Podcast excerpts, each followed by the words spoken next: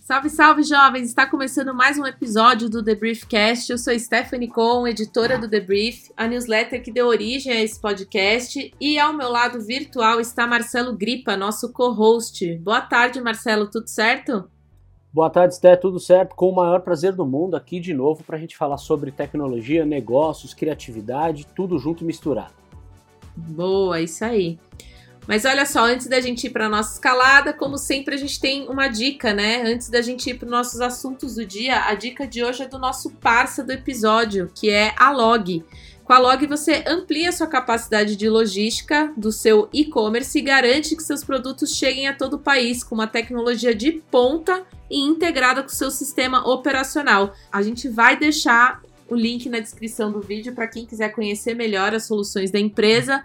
Mas assim, duvido quem não conheça a Log, né? Todo mundo já recebeu ou enviou alguma coisa com eles. Mas é isso aí. Agora vamos para nossa escalada porque hoje tá cheio de tema interessante e que vai dar muito pano para manga, eu tô achando. Treta de gerações. Real ou meme do meme? Back to work e o monitoramento de vacinas. Google adia fim dos cookies de terceiros. E as rapidinhas, Microsoft trilionária de novo e chinesas também ganhando valor.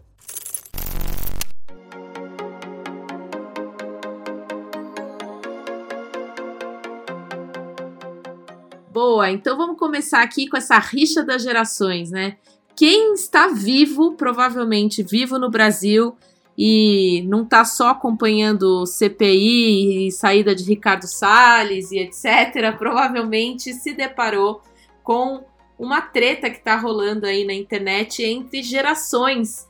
Porque é o seguinte, a tal da geração Z considera que a geração millennials, ou seja, nós, né, Marcelo? Sim. somos somos grandes cringes. Eu não sei nem se a gente está falando certo, mas o lance é o seguinte: essa, esse termo aí, cringe, deu o que falar essa semana, porque pouca, poucas pessoas, né, fora da geração Z, sabiam o que, que era. E cringe nada mais é do que vergonha alheia.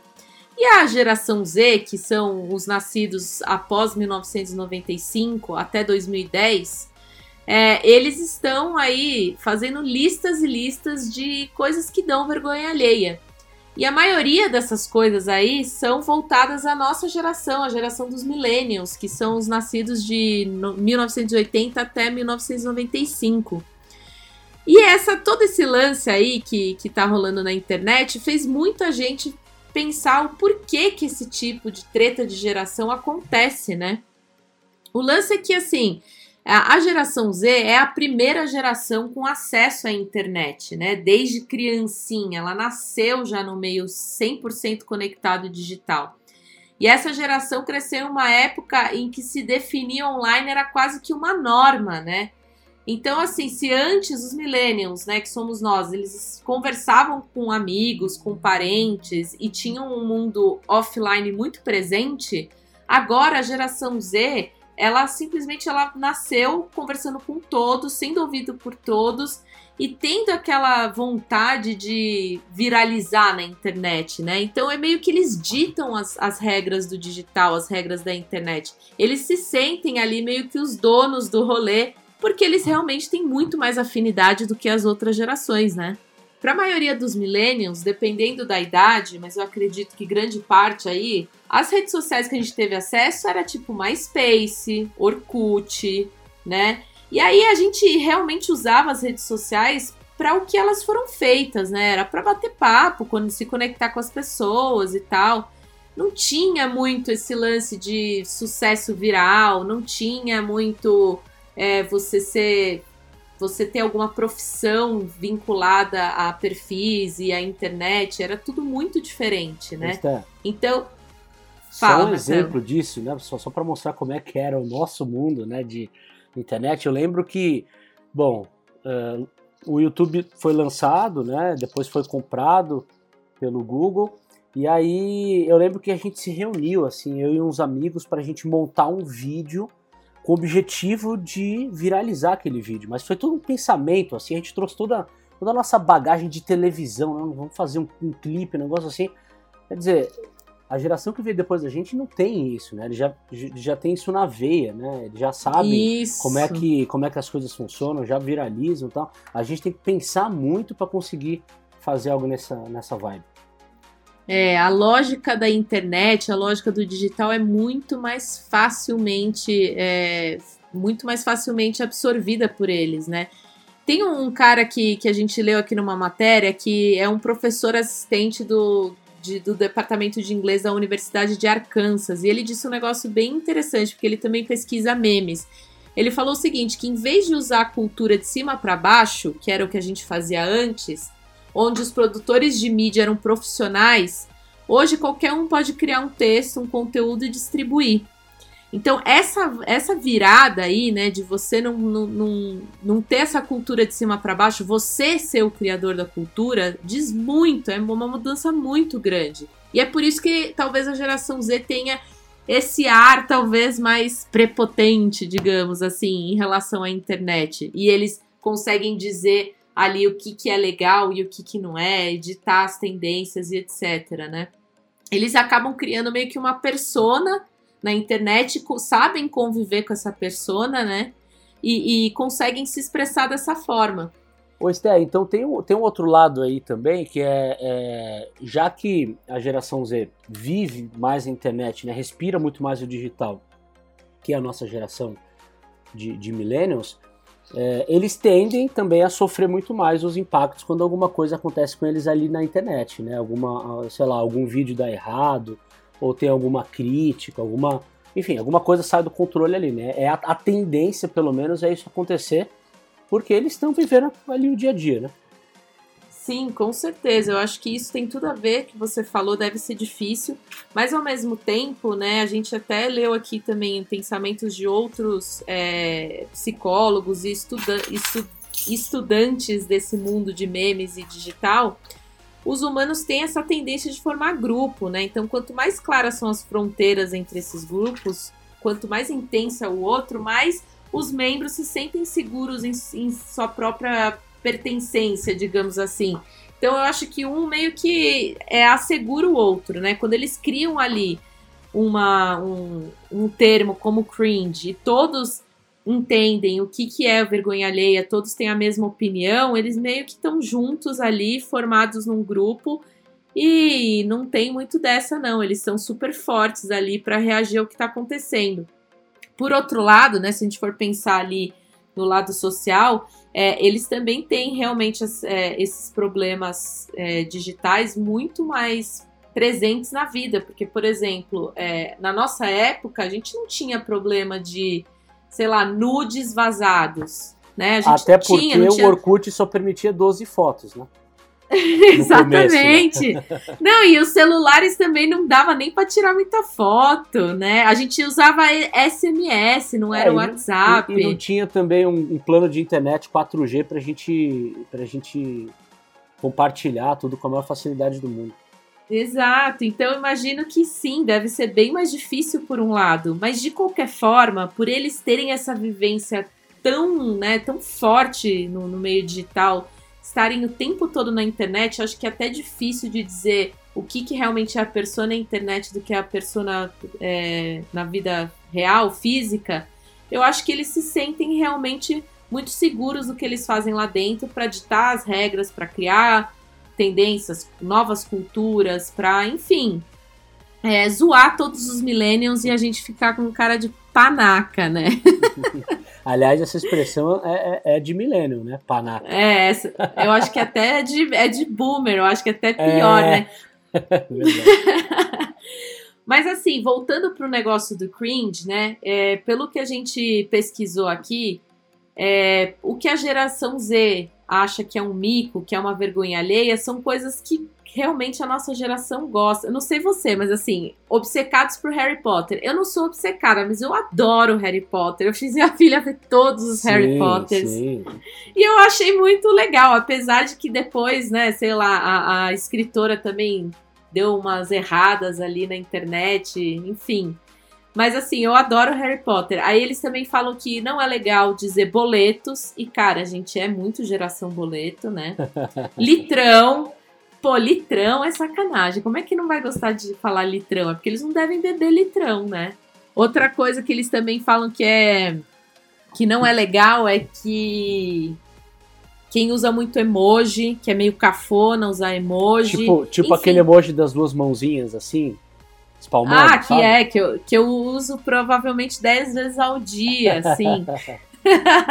Enfim, eles têm algumas coisas que é muito engraçada, tipo, eles não gostam de café da manhã. Ah, não, isso, é... daí, não, isso daí não dá pra aceitar, não, Esther.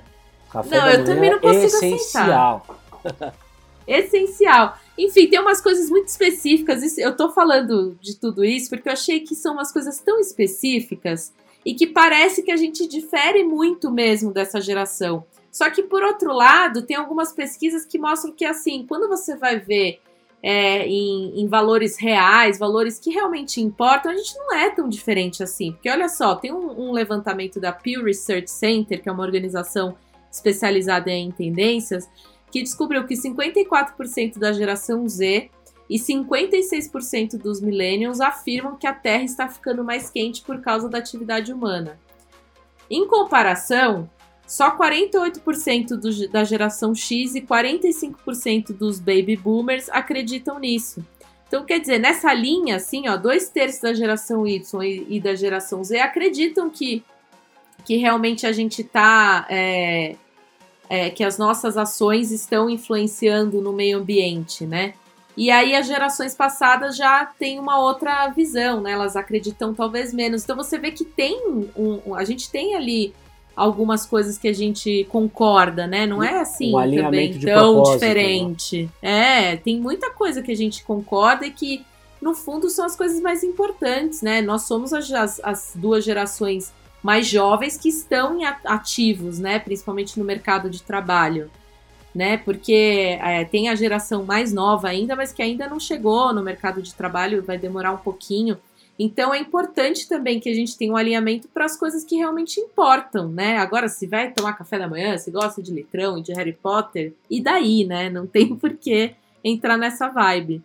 Falando em vibe, eu peguei aqui uma, um artigo da Float quem acompanha aqui o nosso podcast já ouviu falar da Float, porque inclusive a gente trouxe o meu amigo André Alves, que é o, o fundador da Float, para falar sobre pesquisas de tendências. Eles são pesquisadores de, de tendências e eles, na verdade, eles não chamam só de tendência, eles chamam de vibes. Eles realmente conseguem captar ali o zeitgeist do momento.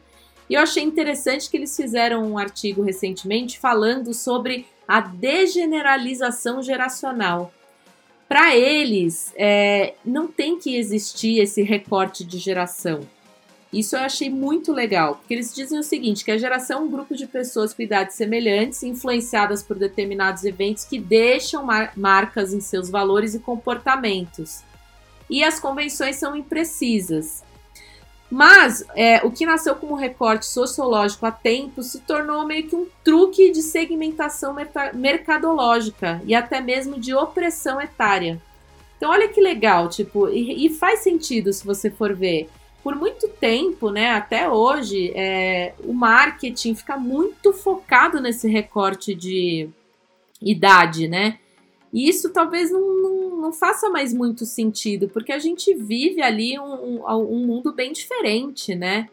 É, a gente tem hoje um, muito mais globalização, uma, uma informação que circula de forma generalizada e em tempos recordes, né? O tempo todo, essa cultura de massa aí é bizarra, muito rápido, chega em, tudo, em todo mundo. Então não faz mais muito sentido, às vezes, você fazer um recorte geracional quando a gente está vivendo essas transformações aí tecnológicas, sociais, econômicas, um fluxo tão veloz e tão global, né? Sim, com certeza. Até porque eu conheço pessoas que têm mais de 60 anos e muitas vezes se comportam como um, um adolescente uh, nas redes sociais, entendeu? São tão ativos quanto, sabe? Exato. E, e aí, claro que a linguagem muda, né? Mas assim, você vê que a, a importância que as redes sociais têm na vida das pessoas ela independe de idade, né? Exato, é, é, é, exatamente isso que eles dizem. Eles dizem o seguinte, ó, que a linearidade geracional, como a gente conhece, está em colapso. Porque a lógica temporal de 20 a 25 anos, né, o tempo necessário para você se tornar um adulto, ter filhos, enfim, fazer algumas coisas, não funciona mais como antigamente. As transformações sociais, econômicas, tecnológicas, elas estão acontecendo de forma tão rápida, tão é, de forma tão global que eles afetam um número muito grande de pessoas em menos tempo, e isso independe da idade. E também tem outro ponto, os humanos também são super contraditórios, né? Especialmente jovens, e aí a gente entra assim como jovens, né? Pô, 30 e poucos anos é super jovem, né? Ah, basta pegar, tá basta, pegar, basta pegar os nossos exemplos. Né? A gente tem idades parecidas, você tem duas filhas e eu não tenho filho. Exato, né? exatamente. Então, na ótica do marketing, eu, eu, eu poderia, como recebo, inclusive, propaganda de fralda. Entendeu? É, e, Mas exato. assim, não tem nada a, a ver. Não e ao mesmo tempo. E ao mesmo tempo você poderia entrar, sei lá, num, num, mailing de alguma balada, qualquer coisa assim, porque você não tem filho, e eu, que sou mãe, mas tô louca pra sair, não vou receber, né? Então, tipo, não faz muito sentido, né? É isso, a gente cada vez tem complexidades tão grandes, cada pessoa é um universo tão né, em expansão, que é, fica difícil hoje você recortar as pessoas por coisas assim tão não pequenas, né? Não que uma geração seja pequena, mas por um único formato, né? Um único recorte. Não dá mais para ser recortado só por geração. Por isso que assim, a gente trouxe essa conversa para o podcast porque talvez toda essa confusão, toda essa discussão aí, até brincadeira, mas também teve coisa séria, pessoas que ficaram realmente chateadas ali com o tal do cringe. É, mas talvez isso daí não faça muito sentido mesmo, sabe? Seja muito mais um meme, uma brincadeira, do que algo pra gente levar a sério, né? Não, não existe treta geracional, existem muitas, muito mais coisas que a gente pensa igual e que talvez esteja batalhando para construir um mundo com coisas que a gente acredita e que faz sentido, do que ficar, né, assim, vendo o que, que a gente tem de diferenças tão pequenas, né? Não, com certeza, assim, o, eu acho que o indivíduo ele sobressai, né? Você vê, eu tenho amigos que têm idades parecidas com a minha também, e cada um com um objetivo diferente. Eu tenho um amigo que quer acumular patrimônio para daqui a 20 anos e tenho um amigo que quer viver viajando, né? Num estilo de vida que poderia ser, é, ser indicado, ser adequado, dependendo da ótica que você com alguém que tem 20 anos, né? Então uhum. nem todo mundo tem as mesmas vontades, isso precisa ficar claro. Exatamente.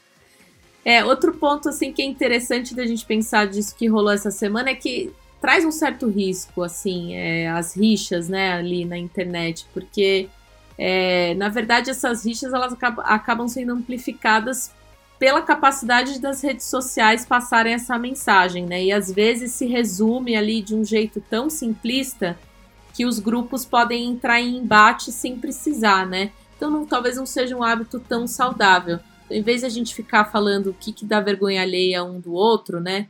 É mais fácil a gente se unir por essas coisas que a gente percebeu através dessas pesquisas, por exemplo, que a gente acredita que sejam coisas importantes para lutar, né? Como o meio ambiente, como racismo, enfim, tantos outros temas.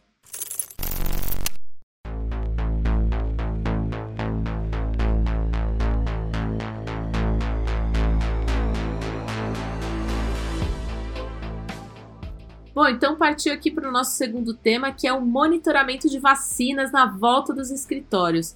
O gancho dessa história é o seguinte: a gente viu que foi lançado o primeiro app de verificação de vacina voltado especificamente para as empresas, que é o Proxy Health. E isso está rolando porque as empresas lá fora estão aumentando a pressão sobre os trabalhadores para que eles sejam vacinados. Embora a maioria dos empregadores não tenha realmente assim ordenado categoricamente que todos os funcionários devam tomar vacina, muitos estão pedindo aos seus trabalhadores que informem seu status de, de vacinação é, para poder voltar para o trabalho, né? E esse novo app aí, que é oferecido pela Proxy, que é uma empresa que vende tecnologia de identidade, ele vai permitir que os funcionários salvem seus status de vacina e façam rastreamento de saúde contra a Covid-19. Ele promete facilitar toda essa rotina aí, já que não vai precisar fazer uma conferência manual dos cartões de vacina pelos empregadores. Então, os funcionários baixam o app, carregam as fotos do cartão de vacina e os documentos de identidade. Aí eles conectam o celular a um tablet que serve como um quiosque de check-in no saguão ou na entrada do escritório e aí todo mundo já fica sabendo quem que tá realmente imunizado. Bom, mas assim, a maioria dos empregadores ainda não está exigindo ou não planeja ainda exigir que os funcionários sejam vacinados contra a Covid-19. Mas assim, tá realmente, como a gente comentou no, no início da, da, do tema, é que realmente está começando a aumentar essa pressão aí sobre os trabalhadores, né? É, para voltarem né, vacinados e, e continuar o trabalho físico, todo mundo seguro, né? Tem uma pesquisa aqui recente da seguradora Willis Towers Watson que a gente encontrou que diz o seguinte, que 28% dos entrevistados disseram já ter considerado ou consideram no futuro que seus funcionários tenham tomado vacina. Mais da metade dos participantes vai exigir prova da, da vacinação. Então, 28% dos entrevistados é, né, ainda não é uma porcentagem muito grande, mas a gente começa a ver que realmente está começando a haver uma, uma preocupação a mais para que todos voltem em segurança. E aí a tecnologia, obviamente, vai ser grande aliada, e esse aplicativo demonstra muito o que, que a gente pode ver ali no futuro em relação à saúde, porque cada vez mais, é, depois da pandemia, a saúde de um vai ser tema para a saúde de todos, né? É o problema de todos, inclusive das empresas, né? As empresas vão ter que começar a monitorar a saúde dos seus empregados de alguma forma, porque, enfim, estão todos ali no mesmo barco, trabalhando juntos, e eu acho que isso vai começar a ser cada vez mais comum daqui para frente, né? Sim, com certeza. A Europa também tá, tem, tem lá seu passaporte de vacina, né, para permitir que os, que os viajantes entre países ali diferentes possam, possam circular com mais tranquilidade. E, e, eu acho que, que é interessante a gente ver a gente ver como os países estão em estágios diferentes, né? Interessante e também preocupante, né? Aqui no Brasil a gente tem uma realidade de vacinação. Nos Estados Unidos eh, você tem diferenças também, né? Você tem Nova York, por exemplo, que atingiu recentemente 70% da população vacinada, mas você tem as áreas rurais americanas, né, em que as pessoas, em que há pessoas que não querem tomar vacina. Então é uma discussão realmente importante. Então, apesar do número ainda ser pequeno, né, dos, dos empresários que vão exigir, que pretendem exigir vacina, você já tem algumas iniciativas aí rolando. A Goldman Sachs, por exemplo, na semana passada determinou que os funcionários nos Estados Unidos divulgassem em um portal interno se eles tinham tomado ou não a vacina. E não foi só, só a Goldman Sachs, não. Tem também outros bancos como Morgan Stanley, Wells Fargo, que são bancos tradicionais também, né, pediram aos funcionários que eles se registrassem voluntariamente no status de vacinação. E a Salesforce, já que a gente está falando de tecnologia, a Salesforce é uma grande empresa de tecnologia, já está juntando grupos de 100 trabalhadores vacinados e que registraram esse status de vacinação para que eles possam voltar aos escritórios de São Francisco, que é um polo super, super importante de tecnologia, não só nos Estados Unidos, mas também mundialmente falando, e Nova York também, que a gente acabou de falar. É, mas que fique claro que a Salesforce não ordenou, pelo menos por enquanto, que todos tomem a vacina. E tem uma discussão interessante também, que a Equal Employment Opportunity Commission, que é um órgão ligado ao Departamento de Trabalho nos Estados Unidos, esse órgão ele atua para impedir atos de discriminação na, na contratação de pessoas, esse órgão dá poder para os empregadores do país de exigir que todos os trabalhadores que vão retornar aos escritórios sejam vacinados. Mas o órgão orienta que as empresas é, forneçam acomodações adequadas, ou seja, ou seja escritórios que, que tenham condições para receber também quem não se vacinou, devido, por exemplo, a uma deficiência ou uma crença religiosa interessante ver que, que as empresas estão realmente mudando né, seus escritórios, não só aqui no Brasil, mas também no, em outros países, para é, poder acomodar com, com segurança aí, é, as pessoas que estão voltando ao trabalho físico. E uh, vale a gente citar também que algumas empresas dos Estados Unidos estão enfre enfrentando resistências, apesar dos, dos riscos da doença. A rede de hospitais metodista, que fica em Houston, por exemplo, suspendeu recentemente quase 200 funcionários que não se vacinaram com todas as doses até o início de junho. É, esses funcionários eles podem inclusive ser demitidos se eles não quiserem seguir uh, essa ordem de vacina. E tem ainda um grupo de mais de 100 funcionários dessa rede de hospitais que entrou recentemente com um processo contestando a regra, para você ver como é polêmica essa questão da vacina. Eles dizem que a empresa está, abre aspas, forçando as pessoas a serem cobaias humanas como condição para continuar trabalhando, fecha aspas. O juiz federal rejeitou o processo, ainda bem, né? Porque estamos aqui falando de vacinas que foram testadas, comprovadas e que, portanto, não, não transformam as pessoas em cobaias humanas. Apesar disso, então, dos seus 26 mil colaboradores, 25 mil colaboradores dessa empresa estão vacinados. E uh, uma última informação sobre esse assunto aqui: nos Estados Unidos, as empresas no geral, e vale dizer que a lei varia de acordo com cada região, afinal são vários estados. É, então, as empresas no geral estão dentro de seus direitos legais de perguntar aos funcionários se eles foram vacinados.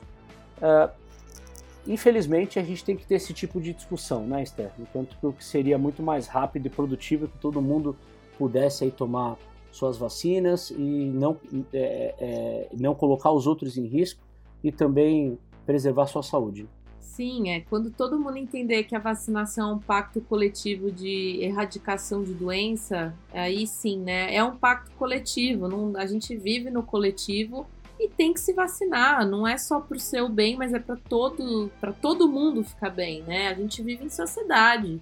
E é, esse, é essa a regra do jogo a partir de agora, né? Não tem jeito. Exatamente. E a gente só chegou até aqui enquanto sociedade, enquanto mundo, por causa de vacina, né? Porque se não fosse isso, não, em outras pandemias, em outras epidemias, inclusive, é, muita gente não teria sobrado para contar a história. Exatamente. Bom, mas essa discussão, como a gente falou, né? Provavelmente a gente vai ter muita discussão sobre isso, né? Vão ter pessoas que vão achar absurdo exigência, vão ter pessoas que vão achar que a, que a falta de exigência é um absurdo. Uhum. E vão ter muitas pessoas que vão aproveitar isso para criar coisas, né? Então, esse retorno aos escritórios, por exemplo, vai estimular o desenvolvimento de muitas ferramentas, como essa que a gente comentou, é, tem até uma empresa de processamento de folhas de pagamento chamado Automatic Data Processing, que vai lançar em breve um painel digital para permitir aos trabalhadores para fazer upload de imagem de seus cartões de vacinação, é, se caso os seus empregadores solicitarem, né? E aí é, eles vão poder ver quem foi vacinado ou não. E olha só que interessante, está vinculado à folha de pagamento. Quer dizer, pode ser que eventualmente as pessoas só vão começar a receber é, o seu salário se estiverem em dia com suas vacinas, entendeu? Então, enfim, vai ter muita coisa que vai rolar. É, tem, tem várias discussões sobre como vai ser esse mundo pós-vacina, inclusive é, esse mundo pós-vacina e o mundo sommelier de vacina, né? Porque também tem um monte de gente é, e um monte de grupos que eventualmente vão começar a questionar quais vacinas foram tomadas, né? Você tomou a de menor eficácia, você tomou de maior eficácia, você tomou de uma dose, você tomou de. Então, enfim, tem muita coisa ainda para rolar e é um mercado que. É um mercado não, um cenário que a gente vai ter que acompanhar de perto. Eu adorei o termo sommelier de vacina, porque eu acho que ele, ele retrata muito bem o que a gente está tá vivendo. Né? Tem gente que acha que vacina é, é cardápio de self-service, e, e chega lá quer escolher a marca.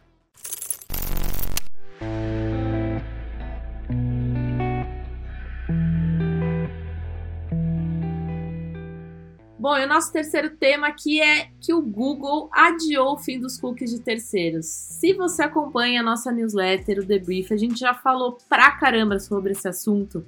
Porque quando o Google anunciou que ia parar de, de coletar cookies de terceiros e que essa mudança ia acontecer já em 2022, rolou o maior alvoroço no mercado. Muita coisa aconteceu, né?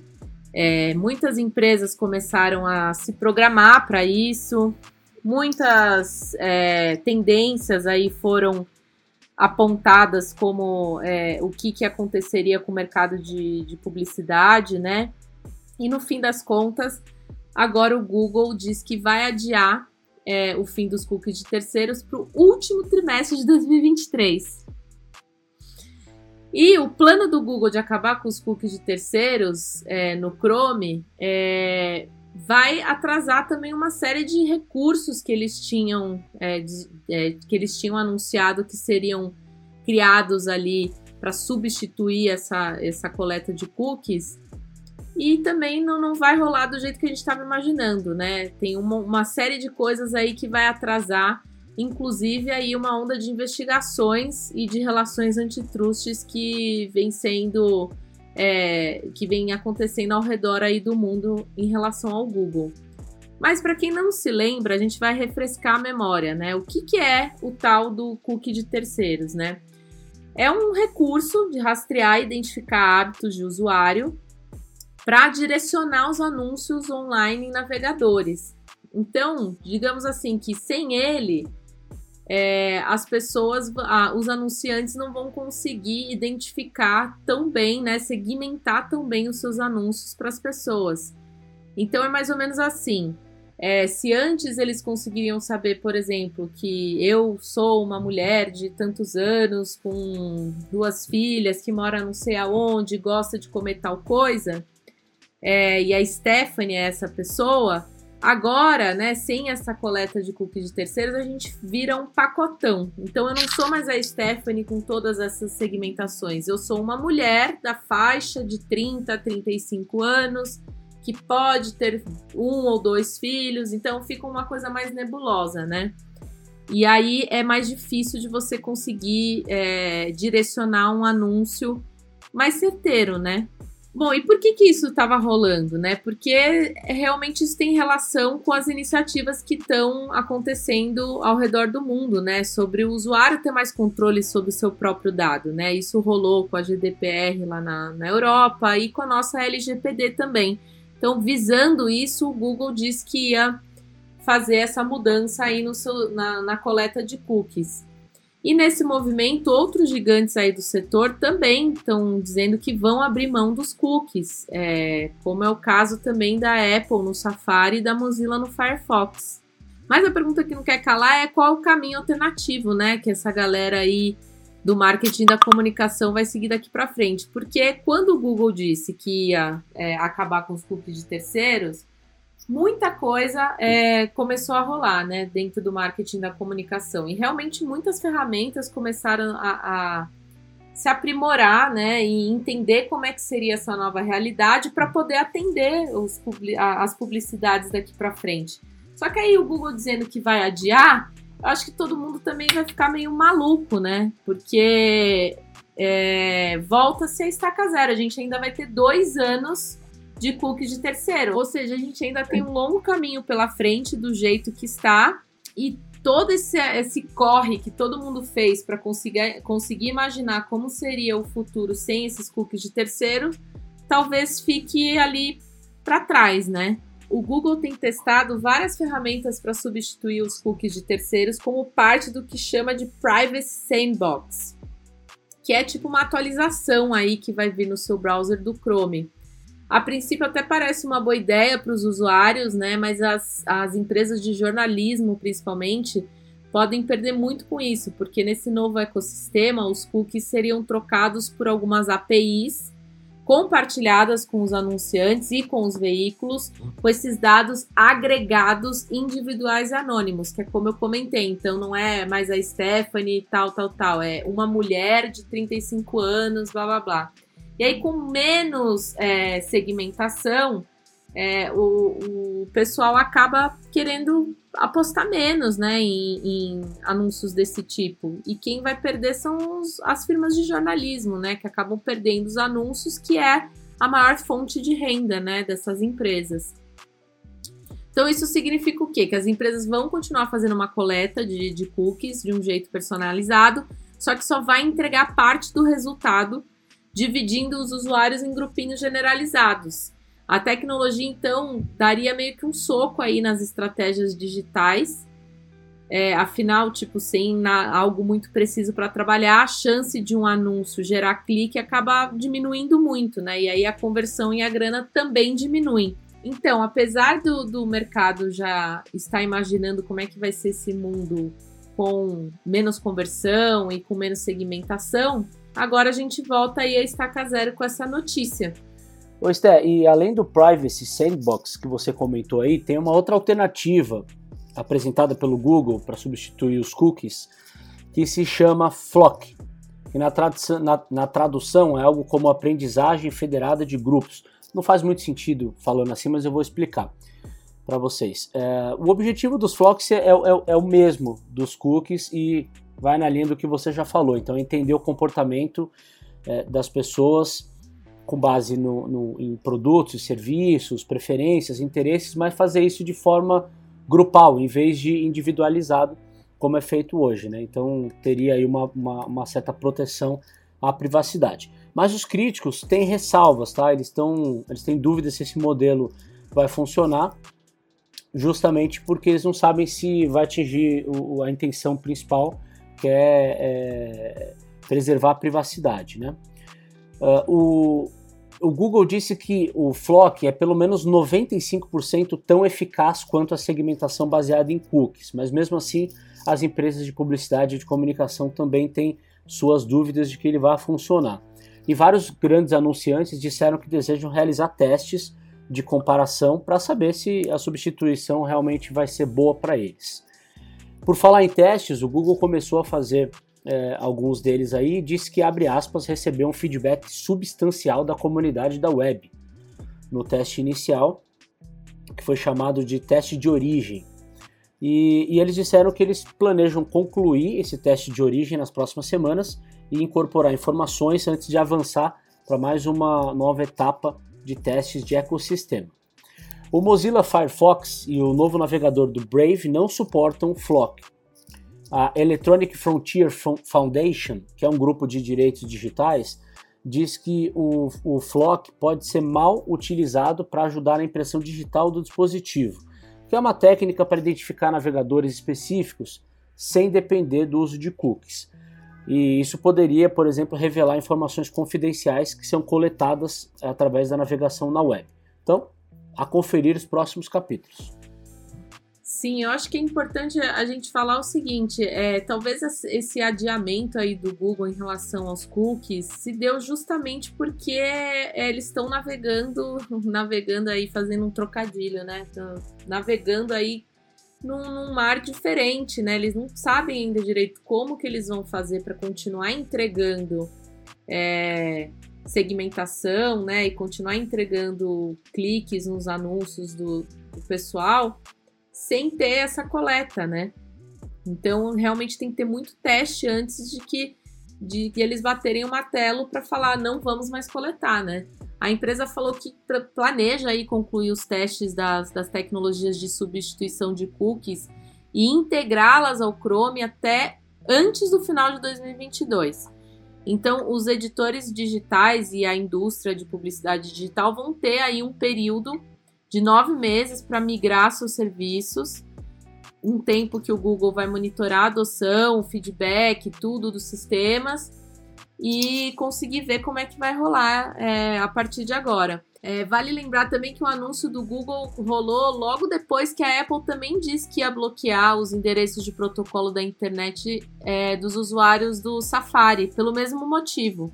No fim, é, o que está acontecendo é que realmente a indústria de publicidade no geral vem questionando o Google sobre essa abordagem em relação ao fim dos cookies, né? será que isso realmente vai atrapalhar as receitas, né, dos, dos anúncios online? Essa é a grande questão. Então, meio que para se adiantar, algumas empresas do setor têm começado a coletar dados próprios de seus clientes, né, que eles chamam de first party, por meio de programas de fidelidade, boletim informativo, criando negócios direto ao consumidor. Então, isso daí mostra que o futuro realmente, é, as empresas estão se, se preparando para que no futuro elas gerem, né, criem a, anúncios para quem eles já têm um certo tipo de relacionamento, né? São seus próprios clientes, os próprios prospects, enfim pessoas que já têm algum contato com a marca, que têm algum interesse e que aí vão ser impactadas por anúncios.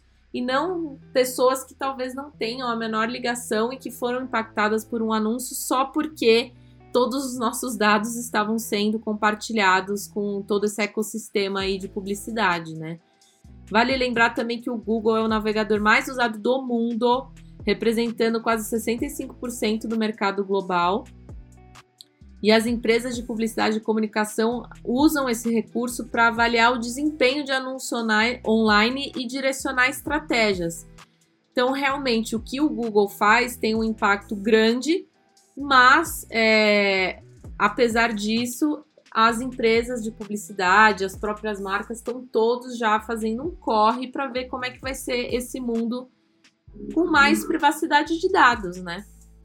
Pois é, você falou aí do, do, do Chrome, que é usado em 65% do mercado global. Eu peguei um, um, um, número aqui mais assustador ainda, assustador no sentido de mercado, né? Não que tenha um problema sério nisso. Mas uh, o número da consultoria estatista, um conteúdo de fevereiro de 2021, que diz que o market share do Google é, na parte de, de propaganda online é de 90%, ou seja, praticamente joga sozinho esse jogo, né? E, e, isso, isso levanta uma discussão bem interessante e muitas vezes sem respostas, né, sobre é, qual é o limite para todas essas big techs, né? Que elas, elas já são gigantes, elas são cada vez mais dominantes. E, e, é isso que você falou, tudo que elas fazem acaba impactando todo o mercado, né? E, e, então por isso que as decisões sejam de, de adiar ou de, ou de antecipar, por exemplo, uma, uma mudança como essa, impactam o, o planejamento de centenas, milhares de anunciantes, né? E isso também chama a atenção do, dos órgãos reguladores, né? A gente está cansado já de falar de multas que não só o Google, mas outras empresas também de tecnologia levam, né? Em países diferentes. E no início dessa semana, a União Europeia disse que está investigando esse plano do Google de, de remover os cookies como parte de uma investigação maior sobre as alegações de que a companhia teoricamente abusa da sua dominância no ramo da publicidade. A gente já viu aí o número de 90% que é, diz por si só no que a gente está falando, né? E no começo do mês, o Google também tinha se comprometido com o órgão do Reino Unido a relatar, com pelo menos 60 dias de antecedência, a remoção dos cookies para revisar e eventualmente fazer alterações na nova tecnologia, o Flock que a gente comentou, até para evitar uma nova investigação nesse sentido. Né?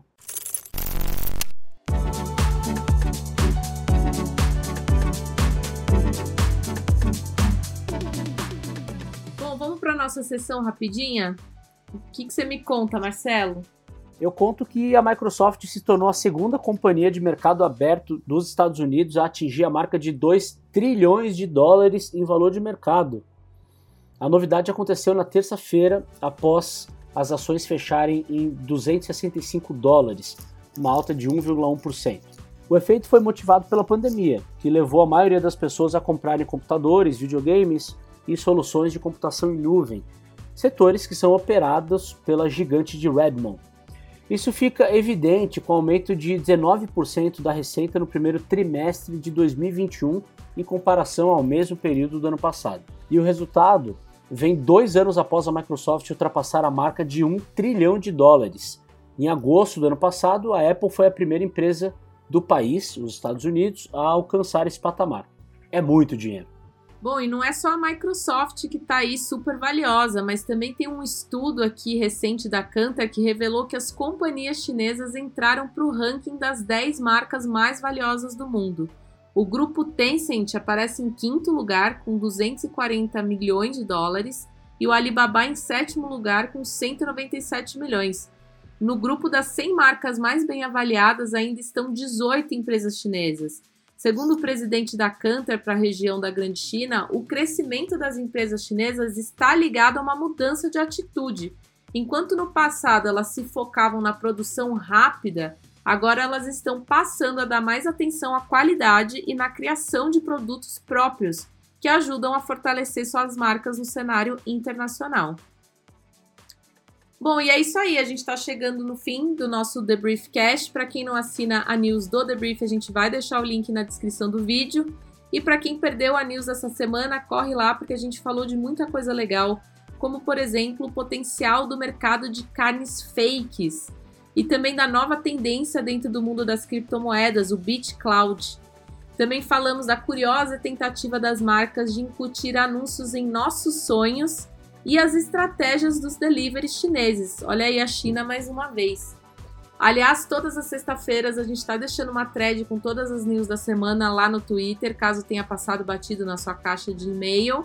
E para quem quer seguir a gente no Twitter e no Instagram ainda não segue, é só buscar por arroba TheBriefOficial. Também tem um e-mail para feedback, pergunta, sugestão de pauta, que é o newsletter.thebrief.com.br. Bom, eu ia acabar aqui o programa sem pedir nossa recomendação para o fim de semana. Você tem alguma recomendação, Marcelo?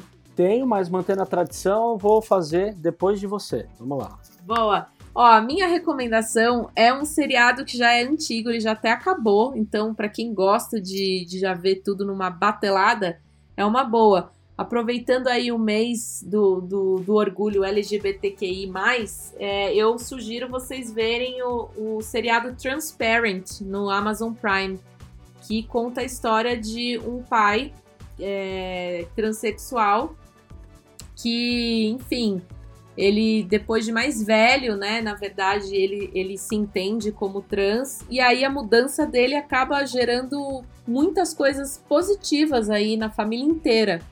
É um seriado fantástico, muito sensível, é, que traz questões muito importantes e também tem uma estética bem legal, enfim, é, é, muito bacana de ver, é um pouco diferente, talvez, assim, o roteiro, a forma como eles é, a forma como a história roda, assim.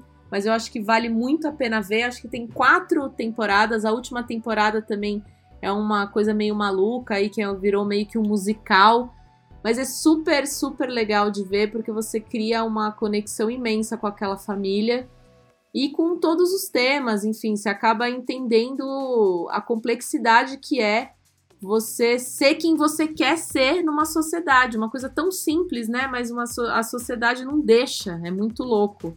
E aí você acaba realmente entendendo todas as dificuldades que, que as pessoas passam. Vale a pena. A minha dica, Esté, vai para uma série chamada O Paraíso e a Serpente. Não sei se você teve a oportunidade de ver, mas está disponível na Netflix. E, e, e, é uma série baseada, baseada em, em, em acontecimentos reais, né? Mostra a história de um, de um assassino golpista que tocou o terror na Ásia da década de 70 e, e assim tudo na série chama muita atenção pela, pela realidade com que foi retratada, né? Parece, você fica até na dúvida se aquilo aconteceu mesmo ou não, porque é uma história tão absurda e assim, vale vale pelo, pelo roteiro, acho que vale pela fotografia, muitas idas e vindas. Então, é uma série que, que né, você tem que ficar atento para saber o que está acontecendo ali. As atuações são primorosas e, e, eu acho que vale a pena também. E o cenário também, né? Tem a Tailândia que é maravilhosa, você consegue ser teletransportado para lá. Essa é a minha dica: O Paraíso e a Serpente. Boa. Ó, olha só, quando eu fui ver, eu fui dar um Google aqui para saber em que temporada que tava Transparent, e aí eu, eu lembrei de uma história que eu tenho que mencionar, tá? Que o ator que é o principal, né, que é o Jeffrey Tambor, ele não participou da quinta temporada e eu não tava lembrando o porquê, mas é um motivo absurdo. Ele foi, ele foi acusado de assediar sexualmente uma das atrizes do elenco. É, enfim, aí é, essa, essa acusação tirou ele aí do elenco e a quinta temporada acabou sendo meio diferente, com uma produção diferente, justamente porque ele, que era o ator principal, não estava no, no, no seriado. Tirando isso, gente, mesmo assim, eu sugiro que vocês vejam. A gente não quer dar ibope para quem faz besteira, né? Mas de qualquer forma, eu acho que vale a pena ver o seriado porque trouxe coisas mais positivas do que negativas. Bom, é isso aí. Muito obrigada, Marcelo, pela companhia. Muito obrigada, Valeu. pessoal. Até semana que vem. Segunda-feira, cedinho, nossa caixa de e-mail. E na sexta-feira, a partir das duas da tarde, por aqui. Falou, tchau, tchau. Tchau.